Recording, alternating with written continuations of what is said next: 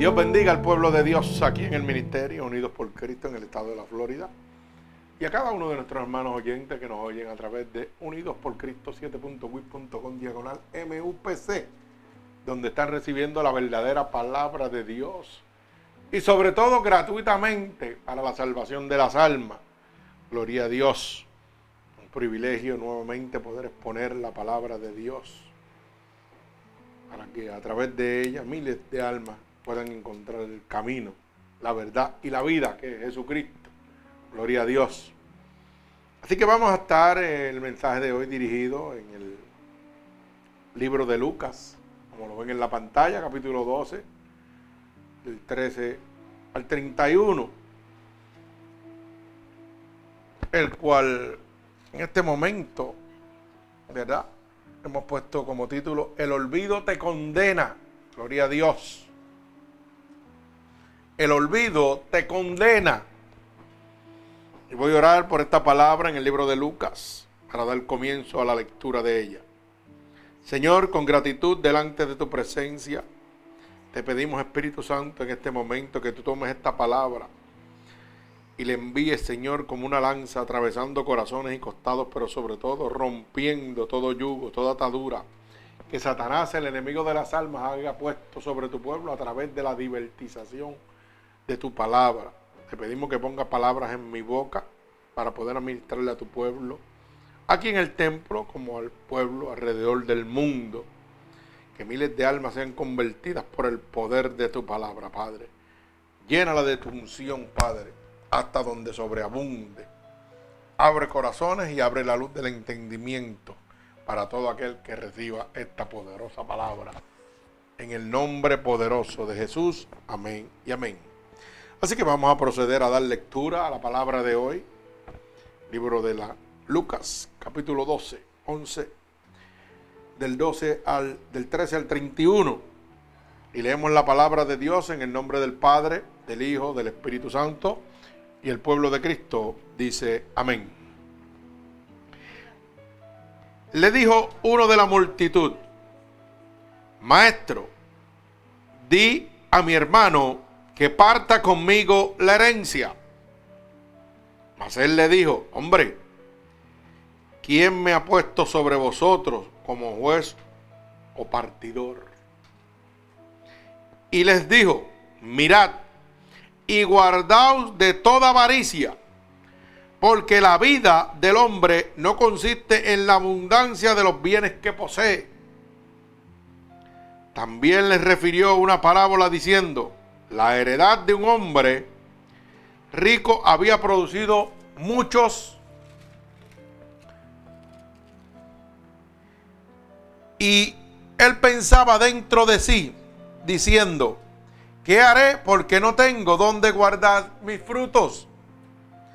Y dijo, esto haré, derribaré mis graneros y los edificaré mayores y allí guardaré todos mis frutos y mis bienes. Y diré a mi alma, alma, muchos bienes tienes guardado para muchos años. Repósate, come, bebe y regocíjate. Pero Dios le dijo, necio, esta noche vienen a pedir tu alma y lo que has provisto, ¿de quién será? Así es el que hace para sí tesoro y no es rico para con Dios. Dijo luego a sus discípulos, por tanto os digo, no os afanéis por vuestra vida, que coméis, ni por el cuerpo que vistiréis. La vida es más que la comida y el cuerpo más que el vestido. Considerad los cuervos que ni siembran, ni ciegan, que ni tienen despensa, ni granero, y Dios los alimenta. ¿No valéis vosotros mucho más que las aves? ¿Y quién de vosotros podrá con afanarse añadir a su estatura un codo? Pues si no podéis ni aun lo que es menos, ¿por qué os afanáis por los demás? Considerad los lirios, cómo crecen, no trabajan ni hilan. Mas os digo que ni aun Salomón con toda su gloria se vistió como uno de ellos. Y si así viste Dios la hierba que hoy está en el campo y mañana es echada al horno, cuanto más a vosotros, hombres de poca fe. Vosotros pues no os preocupéis por lo que habéis de comer, ni por lo que habéis de beber, ni estéis ansioso, eh, ni estéis en ansiedad, inquietud, porque todas estas cosas buscan las gentes del mundo. Pero vuestro Padre sabe que tenéis necesidad de estas cosas. Mas buscad el reino de Dios y todas estas cosas os serán añadidas. El Señor añada bendición a esta poderosa palabra de Dios. Adelante, adelante. Gloria a Dios. Bendecimos el santo nombre de nuestro Señor Jesucristo. Hay gozo, hay gozo en la casa de Dios. Así que hemos titulado esta predicación El olvido te condena. Hay olvidas que provienen tal vez sin malicia ninguna, que suceden en un momento inesperado, se le olvida algo a alguien y ese olvido trae consecuencias o no trae consecuencias. Bendito el nombre de Dios. Pero hay olvidos que son provocados por Satanás, por el enemigo de las almas, para que usted pierda la dirección con Dios. ¿A causa de qué? A causa de las emociones de nuestro corazón, ya que nosotros nos criamos por los impulsos de nuestro corazón. Cuando vamos a este verso en el libro de Lucas, fíjese que el primer verso dice, le dijo uno de la multitud, maestro, di a mi hermano que parta conmigo la herencia.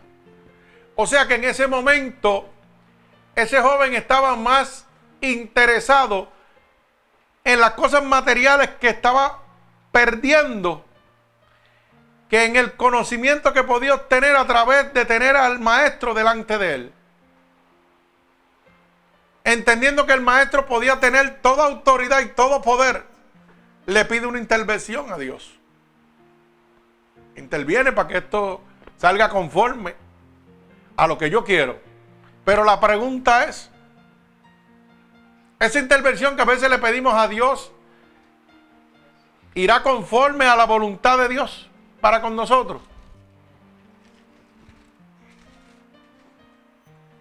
Y fíjense que este texto me hablaba a mí personalmente por la situación que vivo yo en este momento, ¿verdad?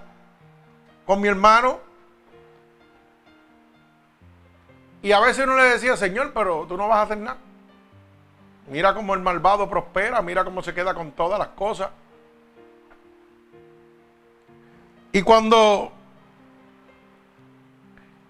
leí el verso 14, entendí que Dios me estaba hablando bien claro. Porque estaba haciendo lo mismo que ese joven diciéndole, Dios, mi hermano me está quitando todo lo que me pertenece. Y te estoy pidiendo que pongas las manos, que hagas algo contra él. Y cuando leo el verso 14 que dice, mas él le dijo, hombre, ¿quién me ha puesto sobre, sobre vosotros como juez o como partidor? Ay, mi alma alaba a Dios. Es que a veces no entendemos los designios de Dios en nuestra vida.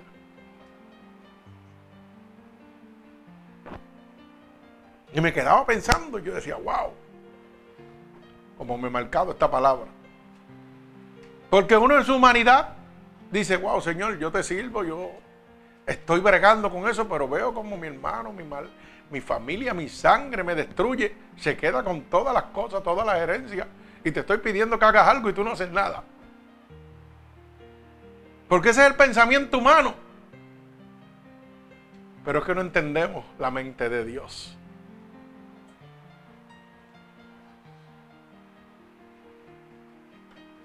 Este joven le pedía al maestro que intercediera por su herencia. Pero mire lo que dice el verso 15 para poder entender. Y le dijo, mirad, guardado de toda avaricia. Mi alma alaba a Dios. De todas las cosas materiales, guárdate de eso. Porque eso te puede apartar de mí. Y a veces le decimos a Dios, métele las manos porque yo quiero mi parte. Y a lo mejor caigo en prosperidad humana, pero en desgracia espiritual. Mi alma alaba al Señor. No es más lindo de seguir dependiendo de Dios que del hombre. Yo no sé si tú me estás entendiendo lo que yo le estoy hablando. Satanás sabe que el hombre es avaricioso. Que al hombre le gusta obtener. ¿Y sabe qué? Su línea de fuego es a través de eso. Porque él sabe que si te roba la paz, tú vas a hacer las cosas más tontas que puedes hacer en la vida. Fíjese que el verso 15 dice, guardado de toda avaricia, porque la vida del hombre no consiste en la abundancia de los bienes que posee. Mi alma alaba a Dios. La vida del hombre. Wow. No consiste en la abundancia de los bienes que posee. O sea, Dios me estaba hablando claramente. Pero si yo te he sostenido, yo te estoy dando todo lo que tú necesitas. ¿Por qué tú te preocupas por eso?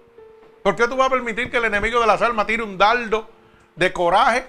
Porque te están quitando cosas que humanamente cuando te estoy diciendo que la vida del hombre ¿ah? Dice claramente, la vida del hombre no consiste en la abundancia, no consiste en lo que tú tienes. Leímos en el verso 31, más buscar el reino de Dios y todas estas cosas os serán añadidas. Declarándome Dios, hey, yo no tengo que meterme en eso, tú búscame a mí, que todo lo que tú necesitas yo te lo voy a proveer. Es que lo que proviene de Dios no te aparta de Él. Pero lo que proviene del mundo te destruye. Mi alma alaba al Señor. Qué lindo es Dios. Gloria al que vive y reina. Dice la palabra que claramente está haciendo una advertencia al hombre a no depender de las cosas de la tierra, sino de las cosas celestiales, de lo que Dios te puede dar. El enemigo sabe que el hombre es ambicioso y en búsqueda de eso trama estrategias para apartarte del amor de Dios y apartarte de la confianza total en Dios. Que empieces tú a confiar en lo que tú puedes hacer y no lo que Dios puede hacer por ti. Mi alma alaba al Señor. Porque al empezar tú confiar en tu persona, empiezas a matar lo que se llama la fe en tu vida. Porque la fe, ¿qué es? La certeza de lo que yo espero, la convicción de lo que no se ve. Pero esa certeza de lo que yo espero viene por la providencia de Dios, que es el poder absoluto de Dios de gobernar todas las cosas. Todo va a suceder porque confío totalmente en Él. El enemigo necesita matar tu fe en Dios. Y lo va a hacer con lo material. Ahorita venía de camino de buscar la hermana y estaba yendo un predicador y estaba hablando de el hijo pródigo. Pero todo el mensaje que estaba hablando y le comentaba a la hermana era que el hombre puede, el hombre puede, motivación al hombre. ¿Y dónde está Dios? ¿Y dónde dejamos a Dios? No era más fácil decir, ¿por qué no vuelves a Cristo y Cristo te va a levantar? No, es que tú tienes que volver atrás y reflexionar en lo que hiciste mal para enderezarlo, para que todo valga bien. Yo dije, wow. Y me quedaba así y le decía, la verdad que no entiendo, le decía a la hermana Mindy, le decía, yo no entiendo esto. ¿Dónde dejamos a Dios? ¿No estás leyendo la palabra? O sea, son impulsos motivadores. ¿Y usted sabe por qué pasa esto? Porque hoy en día la mayoría de los predicadores son motivaciones, son hombres motivadores. No tienen llamado. O si han tenido un llamado han cambiado la verdad de Dios, como ha sucedido con muchos. Hoy en día, lamentablemente, la gente se ha convertido en motivadores de masa. ¿Y cómo yo lo motivo a usted? Llevándolo a lo que a usted le gusta. Todo el mundo le gusta tener, todo el mundo le gusta presumir, todo el mundo le gusta ¿ah? declarar que tiene un puesto algún, en algún sitio, es más importante que otro. Y cuando venía de camino le comentaba a la hermana, fíjate, mira estos deambulantes viven ahí en ese pastizal. Y esto nos hace reflexionar que nosotros tenemos más de lo que necesitamos. Y que aún teniéndolo todo que Dios nos está dando, todavía nos seguimos quejando. Y ellos viven dentro de ese pastizar aquí al lado. Y usted se queja porque el aire no enfría mucho. Y ellos duermen en ese tejeno de sol ahí, con mosquitos. ¿Nos vamos entendiendo? Mi alma alaba al Señor. No aprendemos a ver las grandezas de Dios sobre nuestra vida. Y por eso es que le pedimos a Dios, Señor, mete las manos que me están quitando todo. ¿Pero qué te están quitando? Si lo tienes todo. ¿Qué me están quitando si lo tengo todo? Tengo un hogar, tengo una familia. Tengo el amor de Dios. Tengo comodidad. Tengo trabajo. Porque es que el enemigo se encarga de que usted no mire más allá de, sus ojos. No mire al lado. Bendito el nombre de Jesús. Por eso dice el verso 16. También se le refirió una parábola diciendo, la heredad de un hombre rico había producido muchos bienes para él, ¿verdad?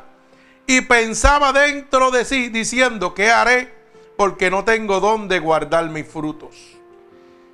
Fíjese que el hombre cuando se llena de bienes, se olvida de Dios. Lo único que piensa es en protegerlo, en guardarlos.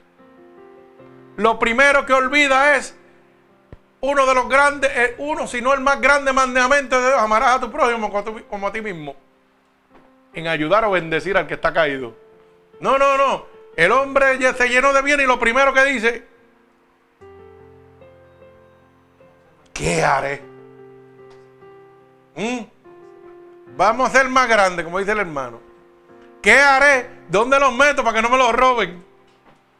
Y el hermano, y el hermano al lado pasando una necesidad. Bendito el nombre poderoso de Jesús. Verso 18 dice, y esto haré, derribaré mis graneros, los edificaré mayores, y allí guardaré todos mis frutos y mis bienes. Y diré a mi alma, alma, muchos bienes tienes guardados para muchos años. Repósate, come, bebe y regocíjate. Pero Dios le dijo, necio, esta noche vienen a pedirte tu alma y lo que has provisto, ¿de quién será? Dice la palabra que como saliste del vientre de tu madre, así regresará. Nada podrás llevar del fruto de tus manos. Dice la palabra que el hombre ¿ah? va al polvo de la tierra donde salió. Pero el alma y el espíritu irán a Jehová de los ejércitos, que fue el que lo dio. Y entonces nosotros le queremos hacer como este joven rico que le decía, Señor, mi hermano me está quitando las cosas. Métele las manos para que me dé lo que me toca. Y Dios diciéndole, es que eso no es lo que te conviene el que te conviene soy yo. Porque yo te voy a dar todo lo que tú necesitas. Lo que Dios da es bendición, lo que el mundo da es maldición. Por eso dice, tus pensamientos no son mis pensamientos. Tú no piensas como yo pienso. Tus manos no son mis manos. Como son más altos los cielos que la tierra, así son los pensamientos de Dios. Bendito sea el nombre poderoso de Jesús. Así que es el que hace para sí tesoro y no es rico para con Dios. Así mismo, de esa manera. El que hace tesoros para sí mismo, mire, y no es rico para con Dios, está perdido totalmente. Bendito sea el nombre poderoso de tu Hijo amado. Dijo luego a sus discípulos, por tanto os digo, no os afanéis por vuestra vida, que comeréis, ni por el cuerpo que vestiréis. La vida no es más que la comida y el cuerpo que el vestido. Considera los cuervos que ni siembran, ni ciegan, ni tienen despensa, ni granero, y Dios los alimenta. ¿No valéis vosotros mucho más que las aves? Mire lo que es esto. Nosotros nos damos cuenta de esto porque estamos viendo y leyendo físicamente la palabra de Dios en este momento. Y ahora podemos entender que Dios nos está hablando con la naturaleza y no lo vemos. Porque estamos tan arraigados a lo que el enemigo quiere que veamos y no lo que Dios quiere que veamos. Que nosotros dependamos totalmente de lo que podemos hacer y no dependamos en absoluto de Dios. Y Dios con la naturaleza nos dice lo contrario. Depende totalmente de mí cuando nos trae esta parábola donde dice claramente considera los cuervos que ni siembran, ni ciegan, ni tienen despensa, no tienen nada guardado, ni granero, y Dios los alimenta. Y nos dice, ¿y acaso ustedes no valen más para, para mí? Pero no lo podemos ver. Porque estamos tan sumergidos en lo que Satanás quiere que nos sumergamos, en el sistema, en la confianza en el hombre y no en Dios. Pero Dios nos abra con la naturaleza en cada momento. Simplemente hay que abrir los ojos y mirar. Pero nuestra mente está cautiva. Nuestra mente sigue cautiva y no podemos ver la grandeza de Dios. Mi alma alaba al que vive y reina. Dios nos hace una advertencia de lo que es el afán, tampoco tomamos en cuenta. Mire cómo dice el verso 25. ¿Y quién de vosotros podrá con afanarse añadir a su estructura un codo? Pues si no podéis ni aún lo que es menos, ¿por qué os afanáis por lo demás? Dios te está hablando claramente. Si tú no puedes añadir un codo a tu estatura, ¿Por qué te afana? Porque por más que te afane, no va, la situación no va a cambiar. La situación va a cambiar cuando tú descansas totalmente en Dios. Cuando tú le entregas tu situación totalmente a Dios. Hay dos cosas que usted tiene que entender. Hay momentos en la vida donde usted como ser humano, y voy a hablar en la parte humana para que usted pueda entender. Hay momentos en la vida donde Tal vez físicamente su cuerpo se cansa. Porque ya no tiene la energía que cuando era un niño. Pero eso no quiere decir que usted no pueda hacer lo que hacía cuando era niño.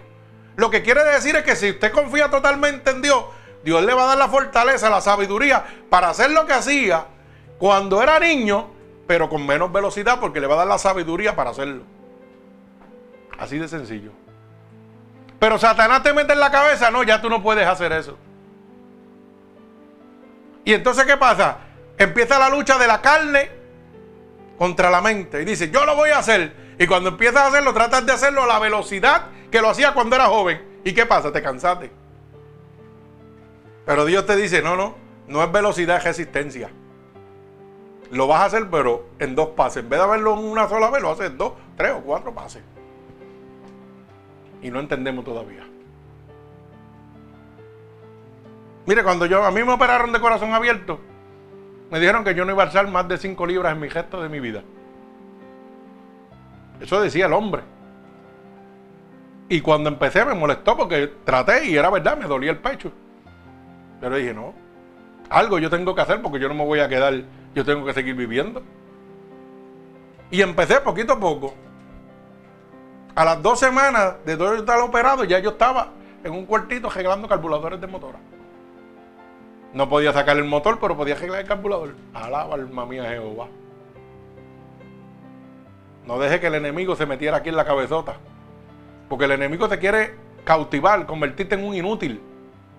Pero eso si tú lo permites. Dije, bueno, no lo puedo hacer, no puedo sacar el motor, pero puedo para el carburador que, con los deditos nada más. ¿Y qué? Los músculos se estaban moviendo. Estaba haciendo una función que el enemigo ya me había dicho que no podía hacer.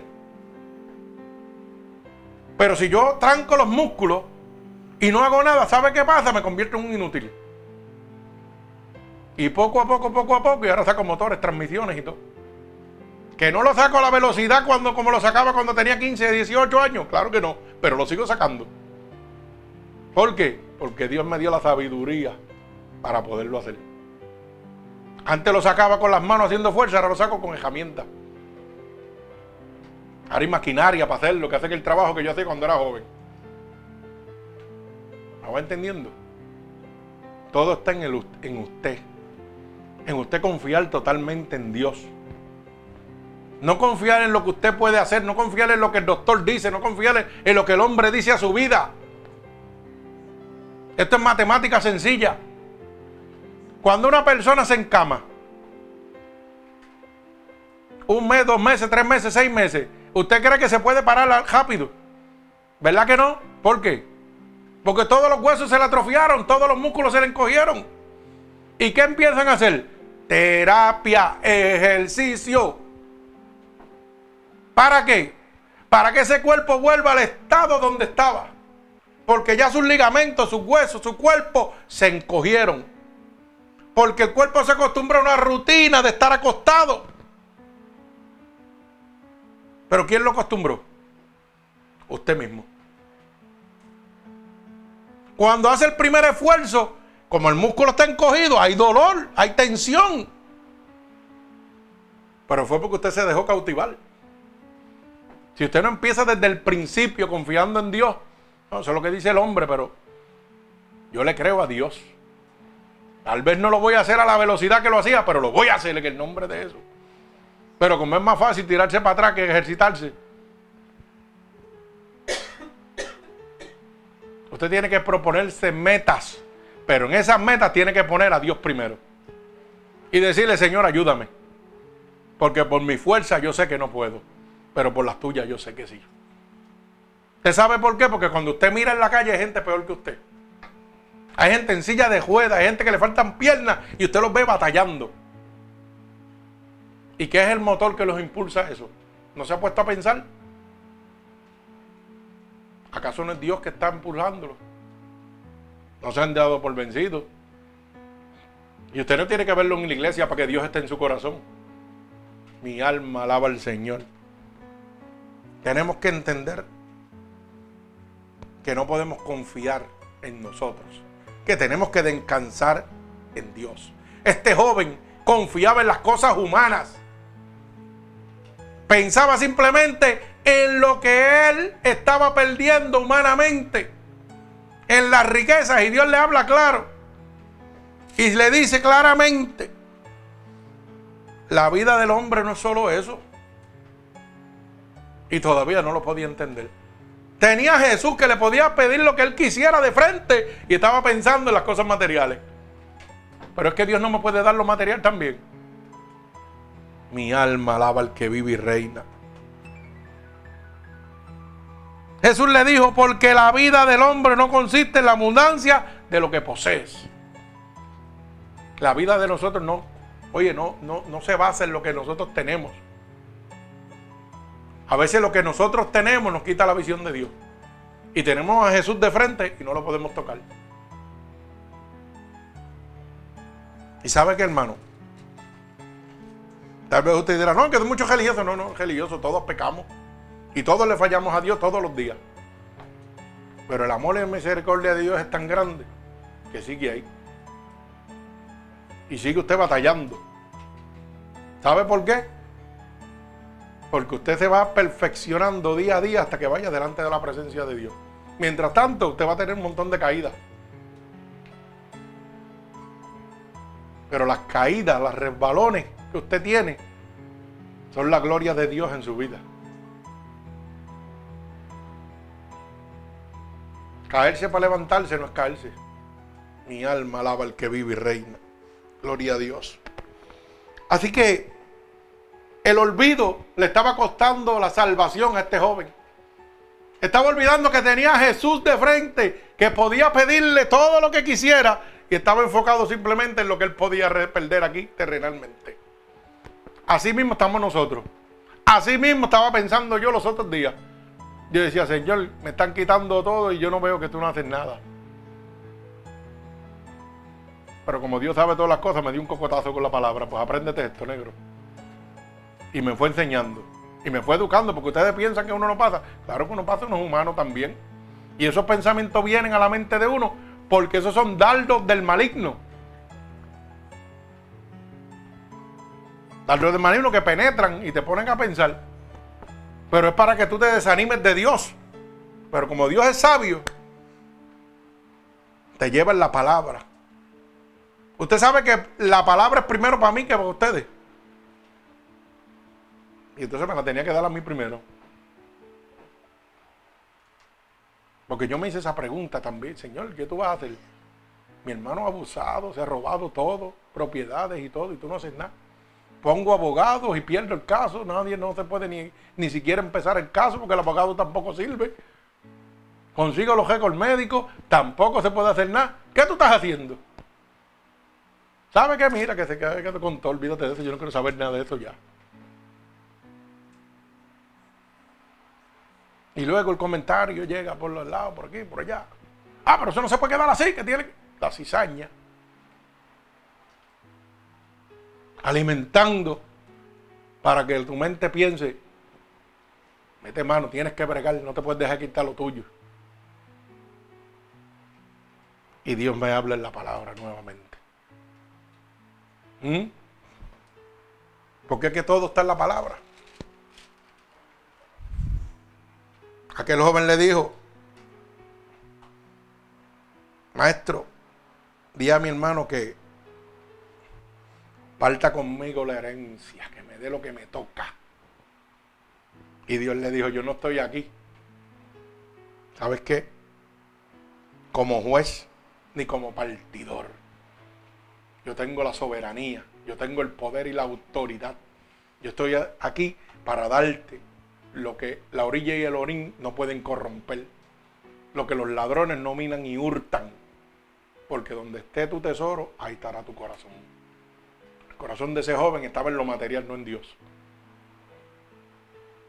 Hoy en día, Satanás sabe que nuestro corazón está en lo que nosotros vivimos, en lo que vemos, en lo que podemos obtener. Y no solo Satanás, las iglesias también lo saben. Por eso es que los mensajes son de prosperidad. A llenar sus corazones. Pero ¿sabe qué? El primer olvido que tuvo este joven se encuentra en el verso 13 al 15 que hemos acabado de leer. Se olvidó del dador alegre. Se olvidó de Dios. Pensando solamente en la riqueza. ¿Sabe qué, hermano? Dios no vino a darte riquezas materiales, sino riquezas celestiales. Este joven le pidió a Dios que interfiriera por lo material, por lo temporero, que es un pensamiento humano, que solo satisface al cuerpo y no al espíritu ni al alma.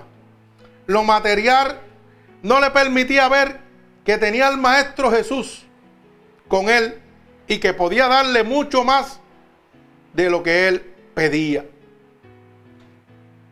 Y eternamente, no temporal. Y eso está sucediendo en este momento. Si vamos a la palabra en el libro de Mateo, capítulo 6, verso 19 al 34, dice claramente, no hagáis tesoros en la tierra donde la polilla y el orín lo corrompen y donde los ladrones vinan y hurtan, sino hacer tesoros en el cielo donde ni la polilla ni el orín lo corrompen y donde los ladrones no minan ni hurtan, porque donde esté vuestro tesoro, allí estará también vuestro corazón. Delwin. ¿Sabe qué? Hoy en día, Satanás sabe que el hombre le gusta todo eso. Las iglesias lo saben también. Y todo el tiempo le están hablando de motivación, de superación. Pero ¿dónde está la salvación? ¿Dónde está el arrepentimiento al pecado? ¿Mm? ¿Dónde está la rendición a Cristo? No, no, hermano, son motivadores de masa. Que lo que juegan es con sus emociones, porque no le interesa su salvación en lo absoluto. Dios te está diciendo claramente,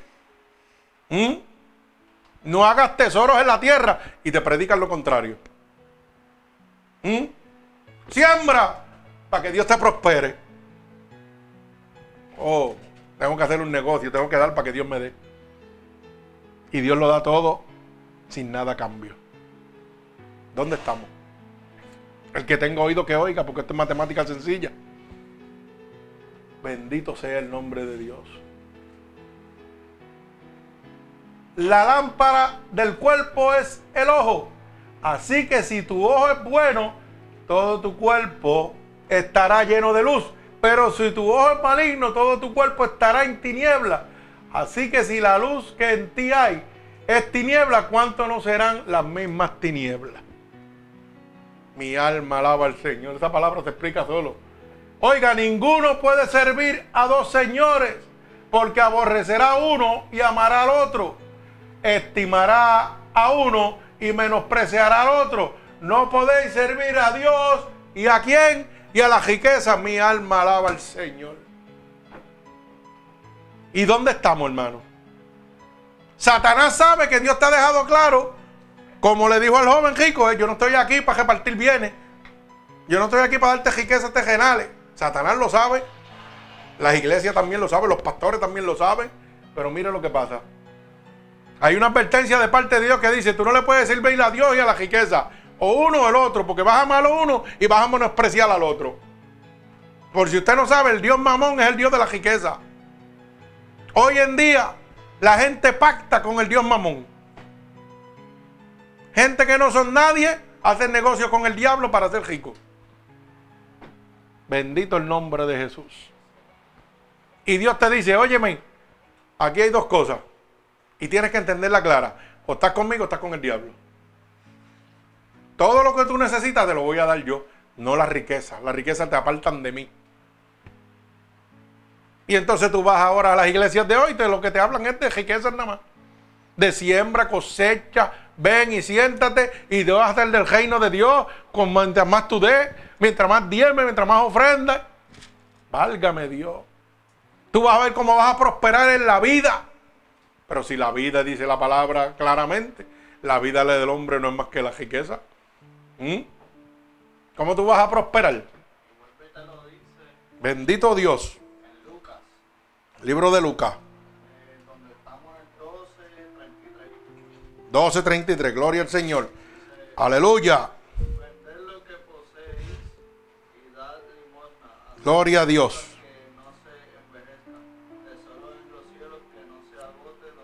Bendecimos el santo nombre de Jesús. Eso es así. O sea que Dios hace muchas aclaraciones, como dice, estaba leyendo el hermano ahora, en el libro de Lucas, capítulo 12, verso 33. Oiga, en todo momento, Dios está haciendo una advertencia contra las riquezas. Y hoy en día la gente va a la iglesia a pactar para ser rico, para ser económicamente estable, para estar bien aquí en la tierra. Cuando Dios te dice claramente, eso te va a apartar de mí. Busca primeramente el reino de Dios su justicia. Y dice todas las cosas te van a hacer añadir, no dice alguna, dice todo lo que tú necesitas, yo te lo voy a dar. Mi alma alaba al Señor. Usted sabe que la palabra dice claramente que uno de los siervos de Dios le dijo, Señor, no me des mucho para olvidarme de ti, pero tampoco me des poco para maldecirte. Entregándote toda la sabiduría a Dios. Ese siervo, ¿sabe qué? Descansaba totalmente en Dios. Porque le estaba dejando el destino de su vida a Dios. Él podía decirle como este joven, Señor, dame riqueza para estar cómodo. No, no, no. No me des mucho, porque yo sé que si me das mucho, me voy a perder. Pero tampoco me hagas pasar hambre. No me des poco para no maldecirte. Reconociendo el poder y la autoridad de Dios. Mi alma alaba al Señor, es que Dios es bueno. Dios tiene el control. Gracias, papá. Bendecimos tu nombre. Alabado el nombre de Dios. O sea que el primer olvido es olvidarse de Dios a través de las cosas materiales. El primer olvido de este joven fue pensar en lo material y olvidarse de Dios. ¿Cuántos de nosotros hacemos lo mismo? ¿Usted se ha puesto a pensar eso? Mi alma alaba al Señor. El segundo olvido de este joven fue que se olvidó de su vecino, se olvidó del necesitado.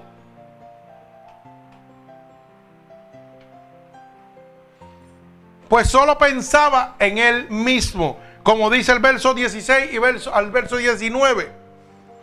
Mire claramente, dice, también le refirió una parábola diciendo, la heredad de un hombre rico había producido muchos bienes. Y dice, y él pensaba dentro de sí diciendo, ¿qué haré porque no tengo donde guardar mis frutos? O sea, que este joven lo único que pensaba era en sus bienes, no pensaba en ayudar a nadie. Tanto así que el verso 18 dice, y dijo, ah, esto haré Derribaré mis graneros y los edificaré más grandes, mayores. Lo voy a hacer más grande. ¿Sabe para qué? Para en vez de ayudar a la gente, guardarlo. Bendito sea el nombre de Dios. Y allí guardaré mis frutos y mis bienes. Y entonces le voy a decir a mi alma, gózate, disfruta, brinca, salta, haz lo que sea. Porque tienes ahí guardado.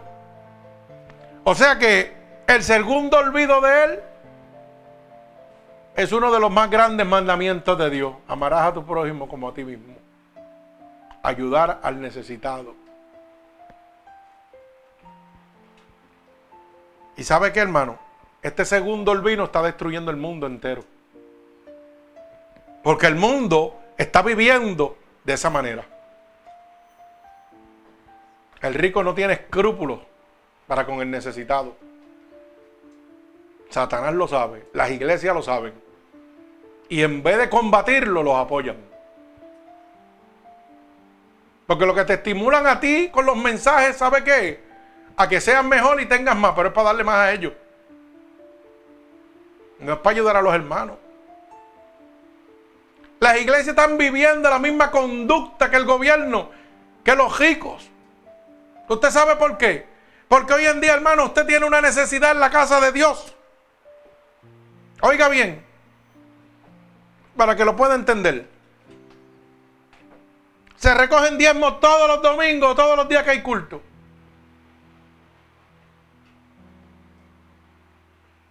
El aforí está, mire, llenito de chavos. La cuenta de la iglesia en el banco está llenita de chavos. Pero hay un hermano que necesita un trasplante. Llega a la iglesia y lo único que le ofrecen es oración. Porque cuando van al frente le dice, pastor, tengo esta situación, el pastor lo sabe, la junta directiva lo sabe. Y lo único que le dice, pues hermana, pase al frente que vamos a orar a usted para que Dios le resuelva su problema. ¿Y por qué no me lo resuelve usted? Si usted tiene más de 200 mil, 300 mil dólares en la cuenta de la iglesia, de los que yo he aportado, están ahí. ¿Mm? Sonríe si puede, qué lindo es eso, Así estamos viviendo. Vamos a orarle a Dios para que te resuelva tu problema. ¿Y por qué tú no me lo resuelves si tú tienes para hacerlo? ¿Acaso la iglesia no está para eso? La iglesia primitiva para eso era así era que trabajaba. Se reunían todos, todos aportaban de lo que tenían y resolvían la necesidad de lo que estaban ahí. Entonces me dice usted que no estamos iguales. Estamos idénticos, hermano. Estamos viviendo lo mismo. Bendito sea el nombre de Dios. Gloria al que vive y reina. Nos estamos olvidando de la necesidad del hermano. Gloria a Dios. Mire hermano, vivir para acumular riqueza no es de sabio, es de necios.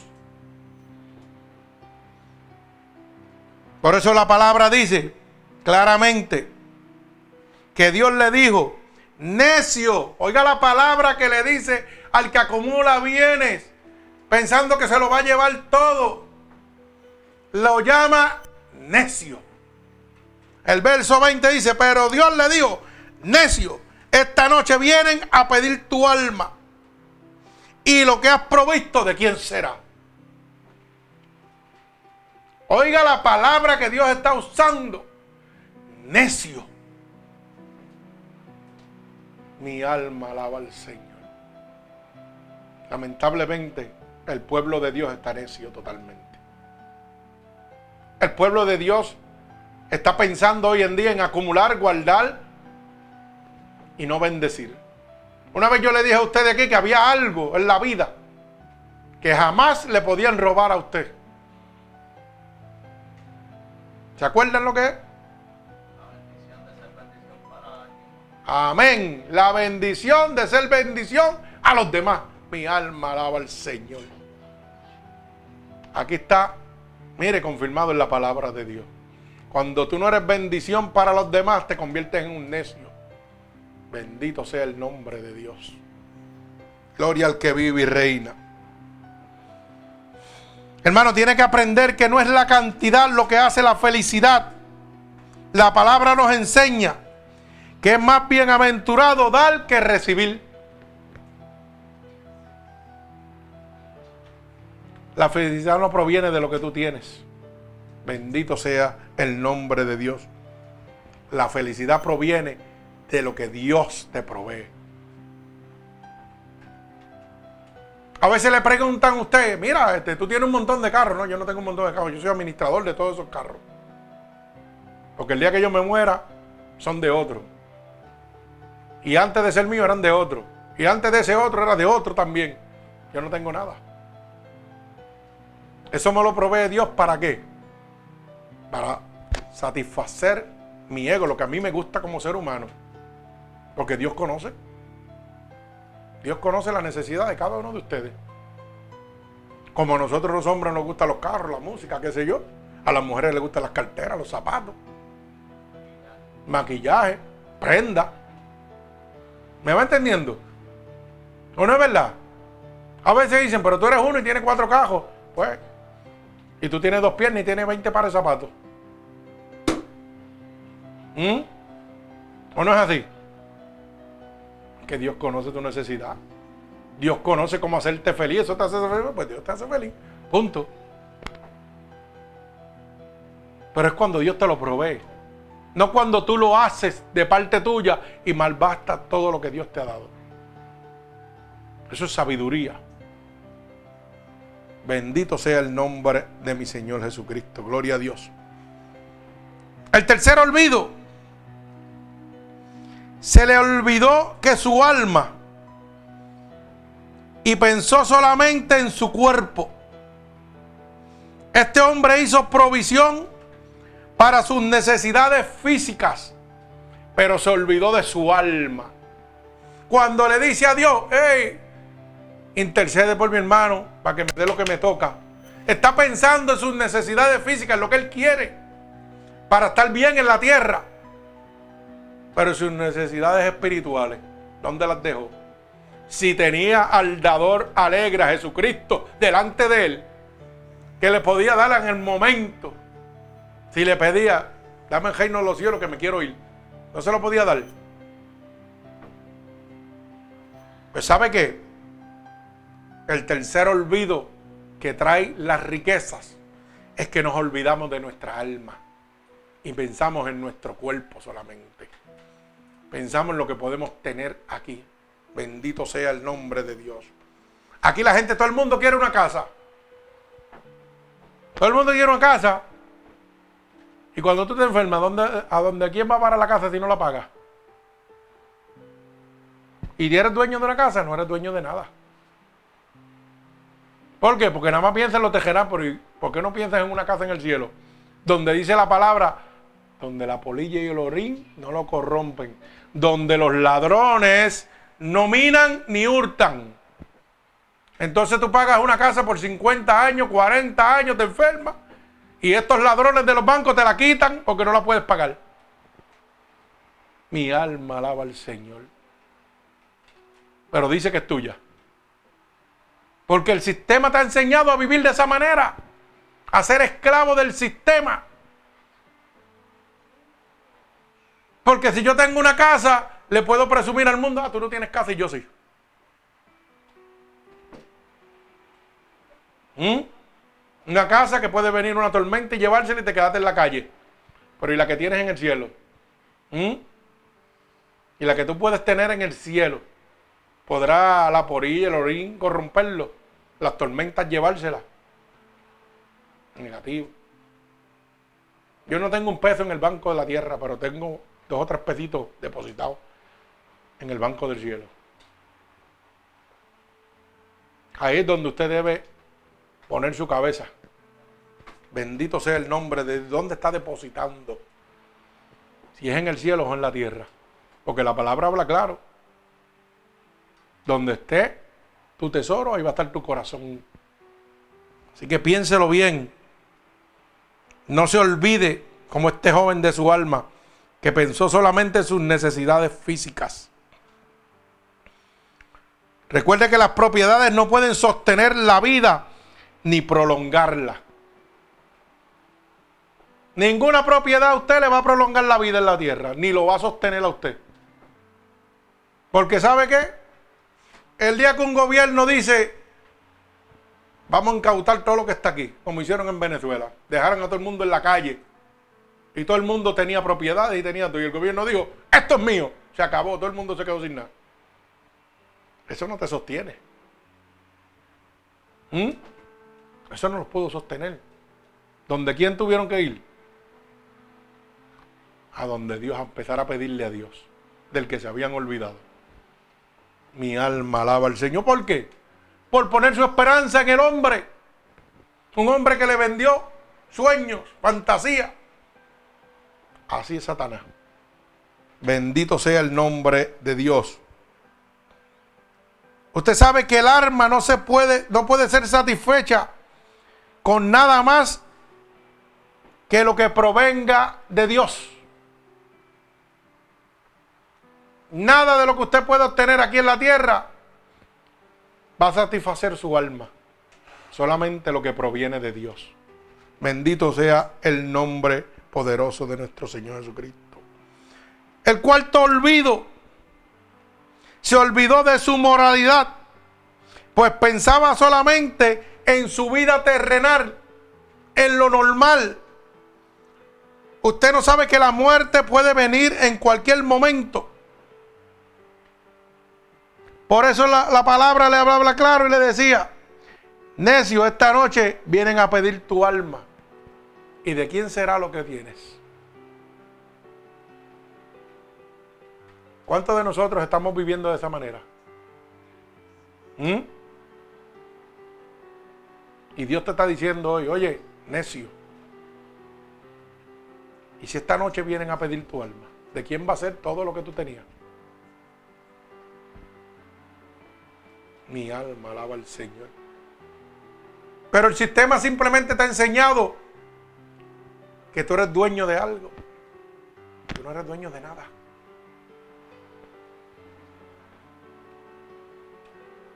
Lo único que tú eres dueño es de tu alma. Tú eres dueño de tu alma y capitán de tu destino.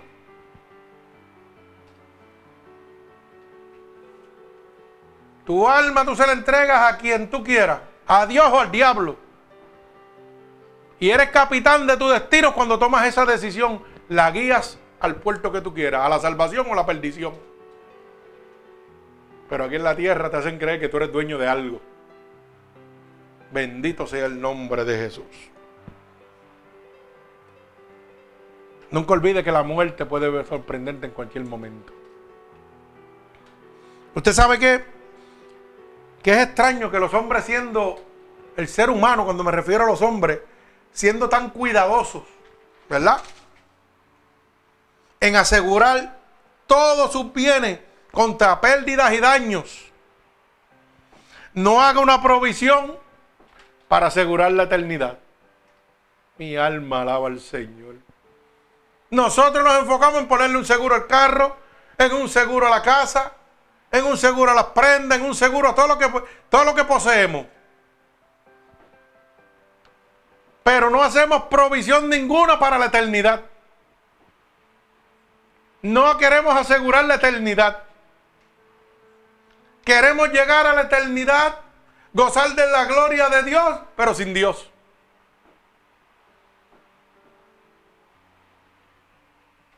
La gente quiere llegar al cielo, quiere recibir la gloria de Dios, pero no aceptan a Cristo en la tierra. Mi alma alaba a Dios. Y la palabra dice que si declarares con tu boca que Jesús es tu Salvador, sería salvo. Asegura la eternidad. Pero hacemos todo lo contrario. Aseguramos todo lo material, pero lo eterno nos olvidamos de eso. Y fíjese que aseguramos lo material y tenemos que pagar por asegurarlo. Lo eterno lo podemos asegurar de gratis, porque la salvación nos la da Dios de gratis, con declarar con nuestra boca, y ni siquiera, ni siquiera eso podemos hacer. Mire cómo está la humanidad, cómo está el hombre viviendo.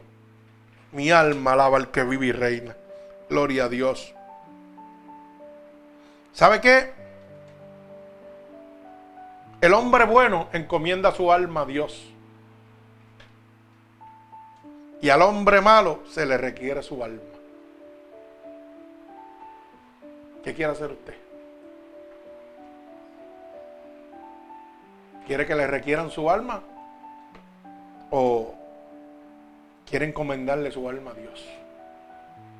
Hay dos maneras. Usted toma la decisión. Usted sabe que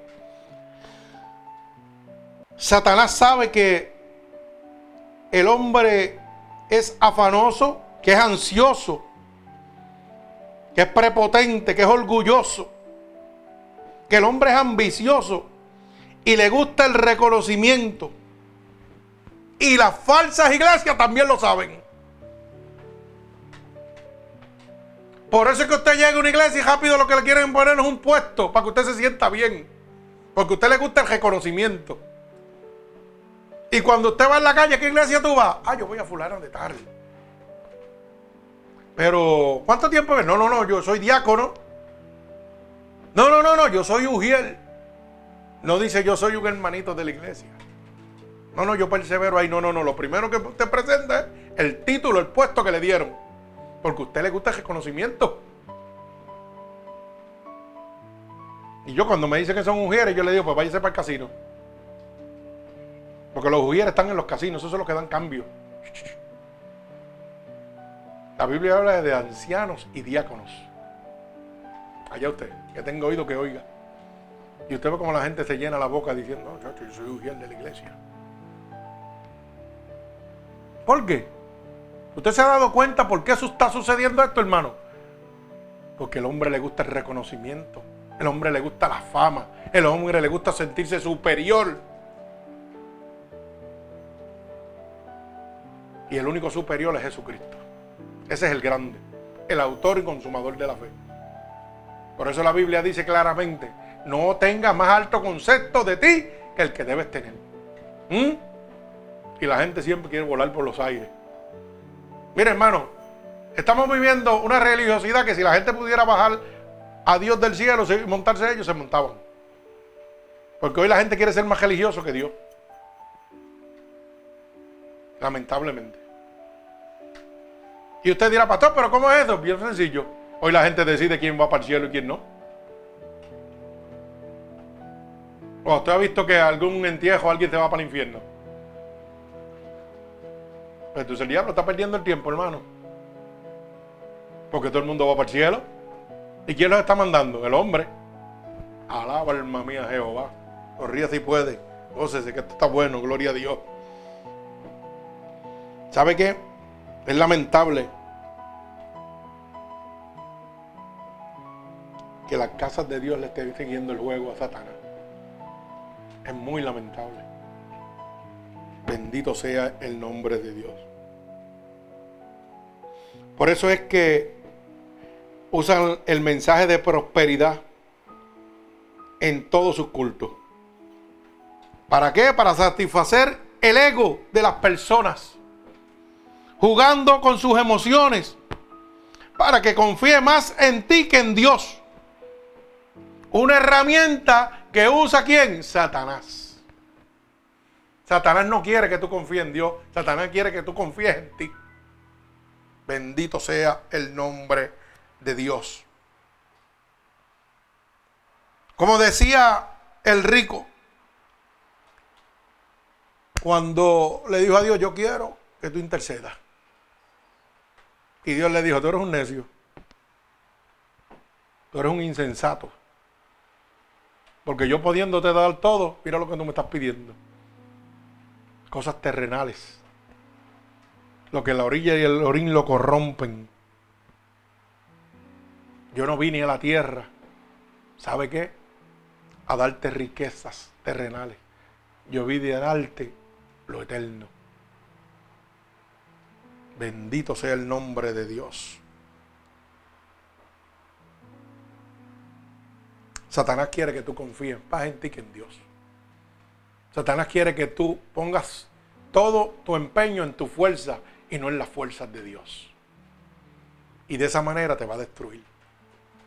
Porque cuando tú pongas todo tu esfuerzo en ti y fracases, la depresión te va a agarrar. Y la depresión se llama Satanás. Así que el que tenga oído, que oiga lo que el Espíritu dice. ¿Sabe qué? Que te preocupes más por lo que está aquí y menos por lo que Dios te quiere dar. Ese es el trabajo de Él. Y ese es el trabajo que están haciendo las iglesias hoy en día también. Quiere que te preocupes más por lo que tú puedes recibir aquí en la tierra que lo que Dios te está ofreciendo. Bendito sea el nombre de Dios. Pero recuerda y culmino lo que dice en Primera de Juan, capítulo 2 y verso 17. Y el mundo pasa y sus deseos, pero el que hace la voluntad de Dios permanecerá para siempre. Así que si tú quieres poner tu esperanza en lo terrenal, lo puedes hacer. Pero Dios te hace una última aclaración. El mundo va a pasar y sus deseos, pero el que permanece y hace la voluntad de Dios permanecerá para siempre.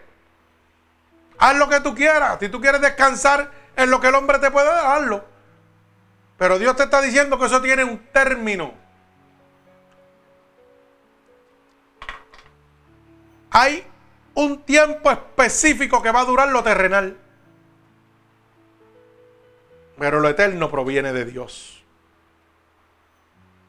Así que yo no sé si tú te has olvidado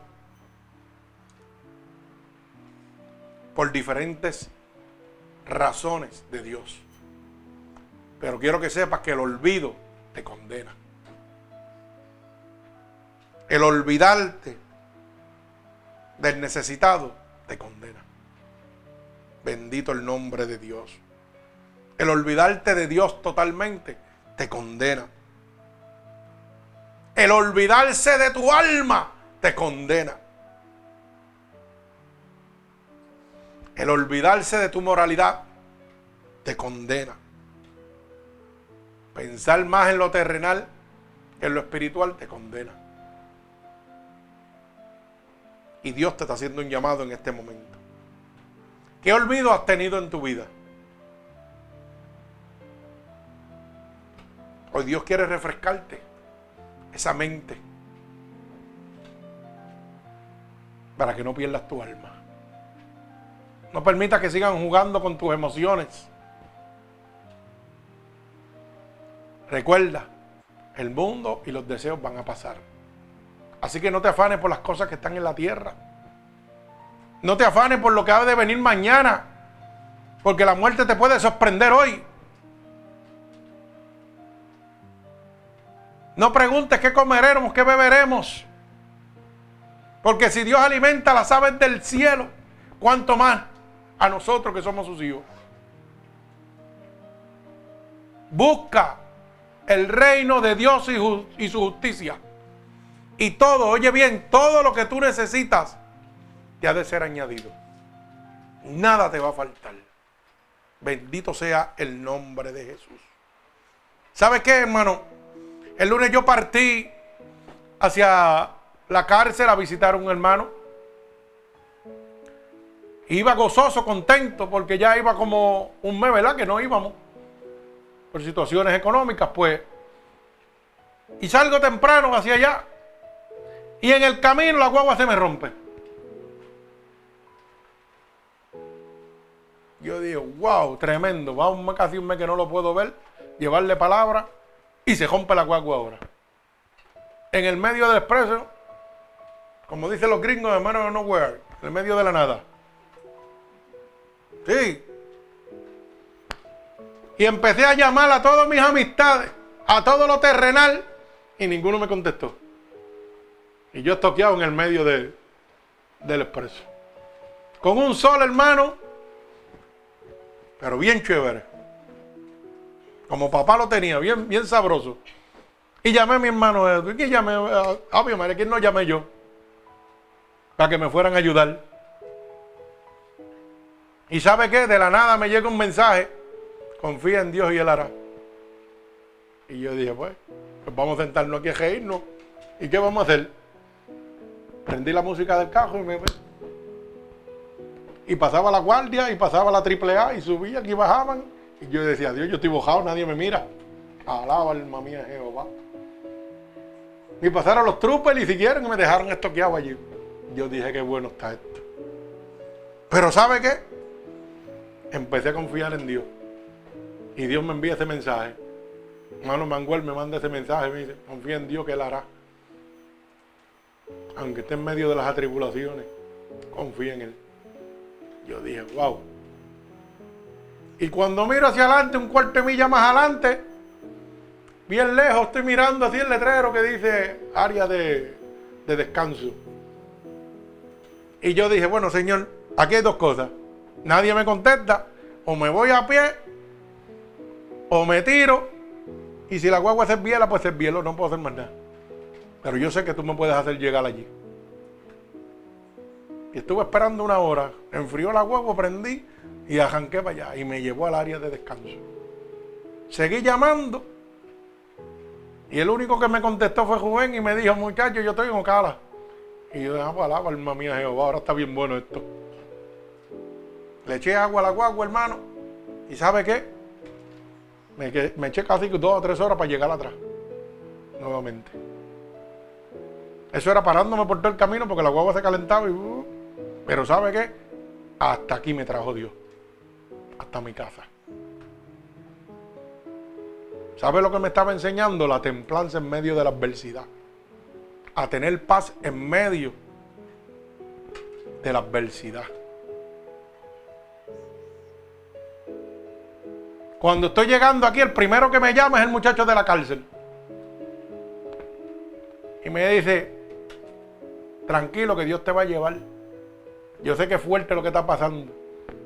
Porque yo había llamado al esposo y le dije, llámala, llámalo y dile que me quedé, que no puedo llegar. Y el primero que me llama es él. Y yo llegando por aquí ya, me dice, tranquilo que Dios te va a llevar. No te preocupes, que Dios sabe todas las cosas. ¿Sabe qué? Si llegabas aquí no podías entrar. Porque era día de fiesta y no había más cupo para más nadie. Mire si Dios no tenía todo resuelto. Yo me podía haber desesperado. Me podía haber dado coraje. Claro que sí. Pero ¿sabe qué? Dios sabía. Dios tenía todo preparado. Lo primero que me mandó fue el mensaje. Confía en mí que yo voy a hacer. Y yo dije, pues quiere decir que tú me vas a llevar hasta casa. Yo no voy a pagar una grúa. Confié en todos mis amigos y ninguno me pudo resolver. Porque ninguno me contestó. O estaban durmiendo, no sé qué estaba pasando. Pero ¿sabe qué? Hubo uno que sí me contestó. Jesús. Y me dio la paz que necesitaba. Me dio la sabiduría. Tal vez hice como el joven. Señor, ayúdame en los tejenales. En vez de decirle, no, no, ayúdame tú. Llévame tú que tú lo puedes hacer. Porque dice que para Dios nada es imposible. Y sabe que hermano, yo llegué aquí a mi casa y mi guagua no se dañó el motor. Y cogí un montón de calentar. Que yo dije, aquí se quemó la junta de bloque y todo. No se dañó. Le puse la bombita de agua, le puse lo que tenía. Gloria a Dios. Y está caminando como un bebé. ¿Y quién hace eso? Dios. No te olvides nunca de Dios. Porque Él nunca se olvida de ti. No importa que a veces nosotros nos olvidamos. Él nunca se va a olvidar de ti. Siempre va a estar ahí para ti. Así que si en este momento tú entiendes que has olvidado a Dios en algún momento de tu vida, sea la situación que sea, Dios te dice, no te he olvidado, estoy aquí. Y te digo, clama a mí y yo te voy a responder. Y este es el momento que Dios ha escogido para usted, hermano, para que le clame y lo reciba como su único y exclusivo Salvador. Dios no se ha olvidado de ti y te está haciendo un llamado. Y lo único que tiene que repetir conmigo es estas palabras. Señor, estoy delante de tu presencia y sé que me he olvidado de ti en muchas ocasiones.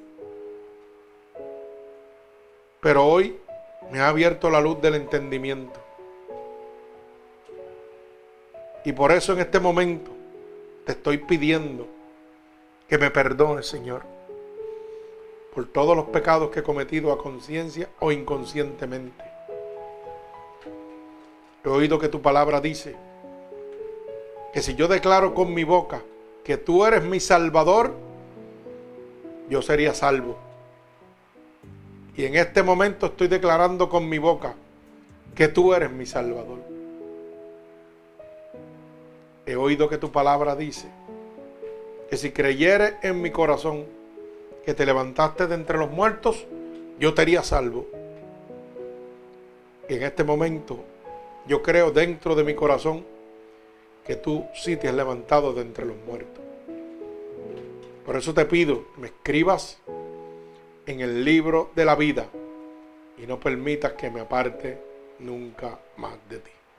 Padre, en el nombre de Jesús yo te presento cada una de estas almas alrededor del mundo que en este momento, Señor, te han aceptado como tu único y exclusivo Salvador. Te pido que te llegues a ellos, que los llenes de tu gracia, de tu amor, de tu misericordia, de tu unción. Padre, que en este momento, por el poder de la autoridad que tú me has dado, yo declaro en el nombre de Jesús un regalo del cielo para cada uno de ellos como confirmación que tú lo recibes como hijo tuyo, Padre. Átalos con cuerdas de amor a ti, con la bendición del Padre, del Hijo y del Espíritu Santo. Y el pueblo de Cristo dice amén. Que Dios les bendiga. Gloria a Dios.